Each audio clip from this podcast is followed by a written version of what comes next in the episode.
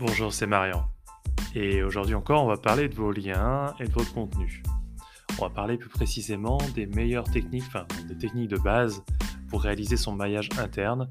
On parlera des techniques avancées et j'entends par là peut-être cette fameuse technique du cocon sémantique. On en parlera euh, plus tard. Déjà, on va voir les bases.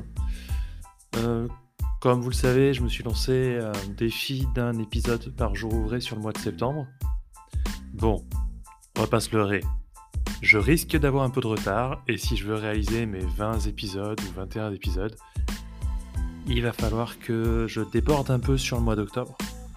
Mais c'est pas grave, ça vous donne un peu plus d'espace pour digérer mes épisodes qui sont tellement intéressants et qui apportent tellement de valeur que vous avez besoin de plusieurs jours pour les comprendre, c'est sûr. À la limite, si vraiment je vous manque, n'hésitez pas à les réécouter plusieurs fois par jour. Je me leurre un petit peu peut-être sur l'importance que vous attribuez à mon podcast, mais dans tous les cas, commence.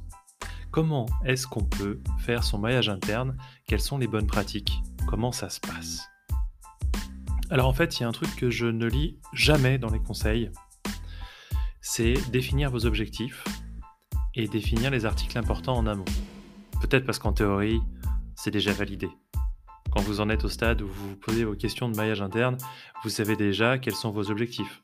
Enfin, moi, euh, j'espère. Et si vous savez quels sont vos objectifs, vous savez quelles sont les pages que vous voulez mettre en avant, que vous voulez pousser. Alors, quand on parle de pousser des pages en termes de maillage interne, ça peut être les pousser pour le link juice, parce que vous savez que ça va apporter plus de référencement, ou les pousser aussi, ça peut arriver, parce que euh, ce sont des pages à forte transformation et que vous voulez rediriger l'internaute dessus. Moi, ce qui m'intéresse ici, c'est plutôt de la redirection Linkjuice. Donc j'ai défini des mots-clés qui étaient importants, j'ai réalisé des pages qui correspondaient, qui sont importantes, et maintenant, ben, il faut que je fasse en sorte que dans le site, de nombreuses pages pointent vers ces pages précises, vers ces nouvelles pages. Alors comment ça va se passer? Déjà, je vais réfléchir à si je les mets en home, ou si euh, je les mets euh, même dans le menu, enfin si je fais quelque chose pour les mettre vraiment très sérieusement en avant, potentiellement, pourquoi pas. Maintenant, hmm, ce que je vais faire, c'est que je vais prendre l'habitude de rajouter ces liens à tous mes nouveaux contenus. Donc là, je parle essentiellement de la partie blog, actualité, enfin des parties qui sont mises à jour régulièrement. Alors, et quand je dis tout, c'est une erreur.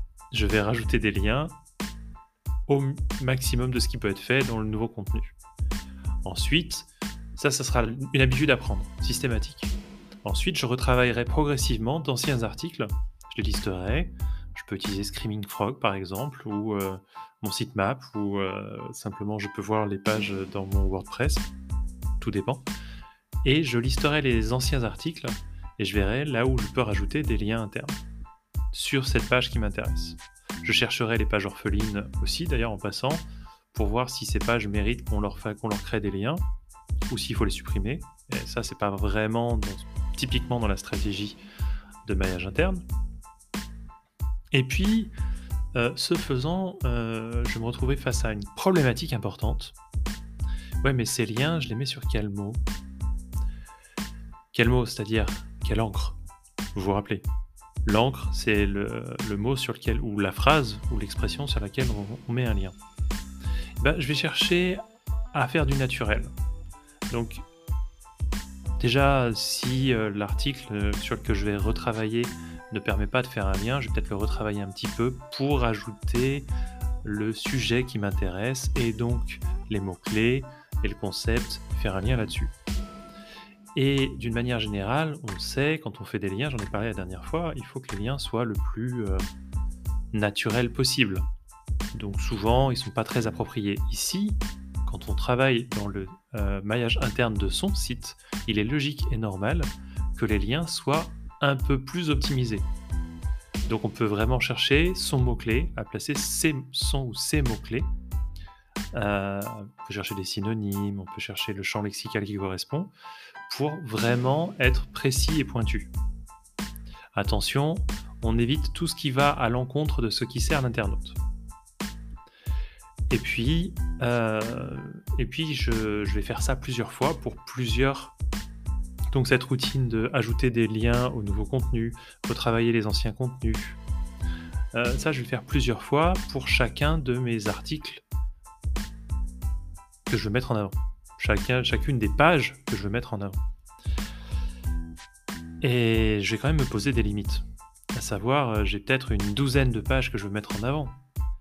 Mais euh, je peux peut-être pas mettre 12 nouveaux liens internes par page. Vraiment, j'ai pas de réponse absolue. Moi, je me limite à 4, 5, 6 liens. 4, 5, 6 liens pour 1000 mots. Surtout s'il n'y a pas de lien externe. En théorie, un bon, euh, un bon contenu devrait posséder des liens externes parce que ça serait cohérent, à moins que vous parliez d'un sujet qui n'est traité par personne d'autre. Et euh, donc s'il n'y a pas de lien externe, oui, je me lâche un peu, mais sinon, je, me contente de 4 liens pour 1000 mots, ce qui est déjà, suffisant à, mes yeux. En termes, donc on a vu, hein, euh, c'est juste une routine, on prend l'habitude de toujours ajouter des nouveaux liens sur les nouveaux contenus et de retravailler progressivement les anciens articles. Maintenant, en termes d'erreurs, il y a des erreurs à ne pas commettre. On va parler de l'erreur la plus stupide qui m'a fait un peu pouffer quand j'ai quand j'ai lu les conseils un peu que je voyais sur le web. On évite de poser des liens nofollow. Si vous n'êtes pas familier, les liens nofollow, ça veut dire que c'est un type de lien où il est stipulé dans le code, stipulé à Google. Ah, mais non, tu suis pas, s'il te plaît. C'est pas intéressant ce qu'il y a derrière. Donc ça, ça sert à rien. Nous, on veut des liens que Google suive, parce qu'on veut monter, on veut booster les articles et les pages importantes. Un autre conseil que je vous recommande de, suivre, c'est de ne pas automatiser à outrance. Il y a des outils d'automatisation pour le maillage interne.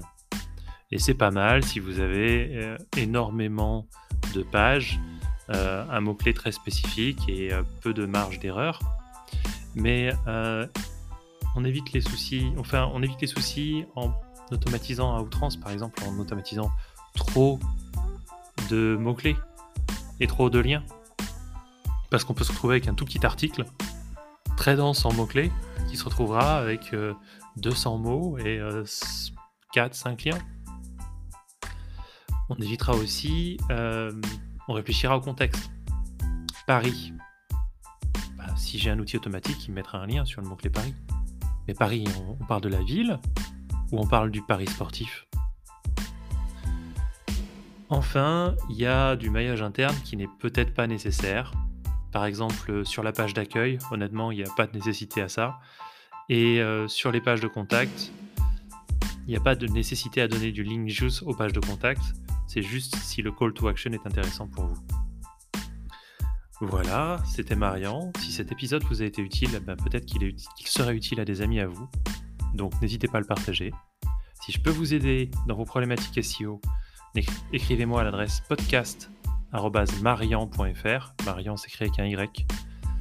Podcast at M-A-R-Y-A-N.fr. C'est tout pour aujourd'hui. Je vous dirai bien à demain. Mais j'ai fait ça la dernière fois et je vous ai pas parlé pendant une semaine.